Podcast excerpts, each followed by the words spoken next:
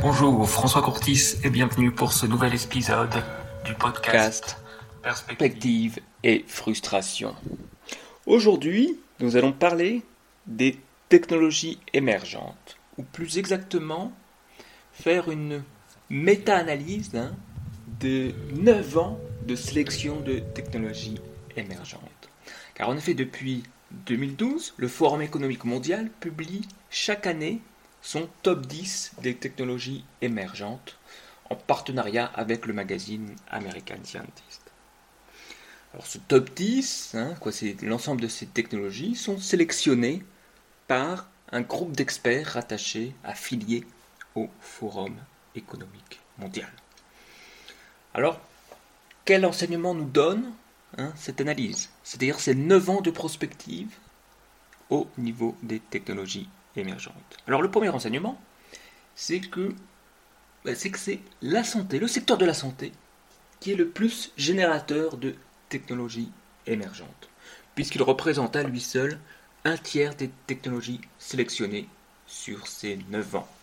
Hmm, Alors, en deuxième position, on trouve les technologies liées à l'énergie, que ce soit la construction de piles, de batteries, pardon, de méga batteries, que ce soit le nucléaire, etc.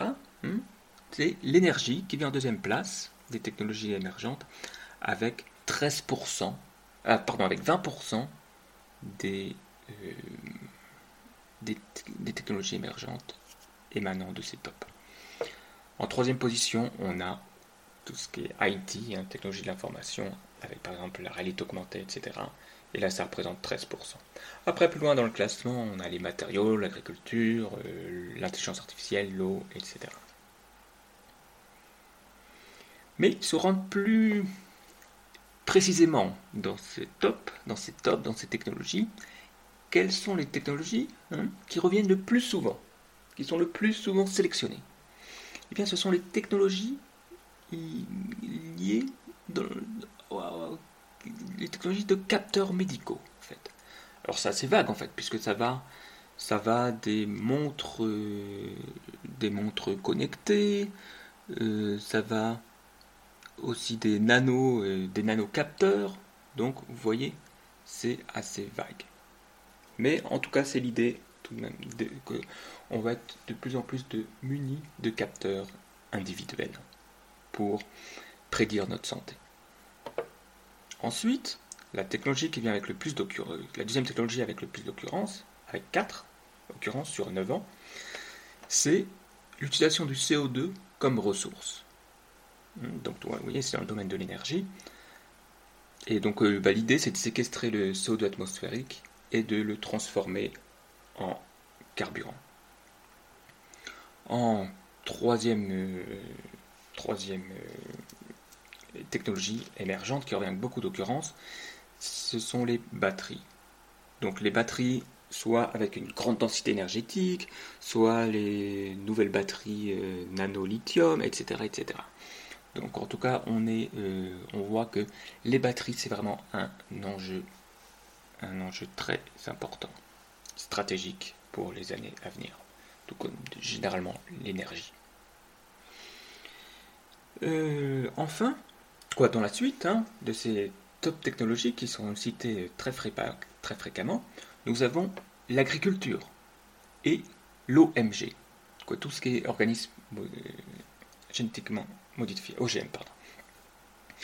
Euh, sauf que la petite particularité, c'est évidemment, communication, hein, on ne parle plus vraiment de OGM, tel juste de, par exemple, de Precise Genetic Engineering Techniques.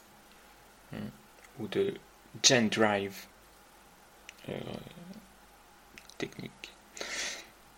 Donc vous voyez, on est. Euh, mais le principe est le même, sauf que les techniques sont un peu différentes derrière, puisque c'est souvent avec l'utilisation des enzymes CRISPR-Cas9, qu'on appelle le ciseau, le CTRL-C, CTRL-V de la génétique. Mais on voit que c'est quoi C'est clairement ce sont des organismes génétiquement modifiés par définition. Ce qui montre aussi un peu le, pouvoir, le lobby de, Mons, de Monsanto parmi hein, les experts du, top, les experts du, euh, du forum. Enfin, dernière, euh, parce qu'on va pas faire tout le classement, mais dernière euh, technologie qu'on peut citer, c'est l'hydrogène.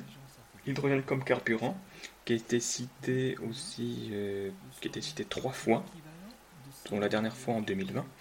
Et ça, on peut ajouter que c'est vraiment en accord avec les tendances que l'on voit, que l'on voit avec les, en Europe, avec les plans de relance anti-Covid, où vraiment ces plans font la part belle à l'hydrogène.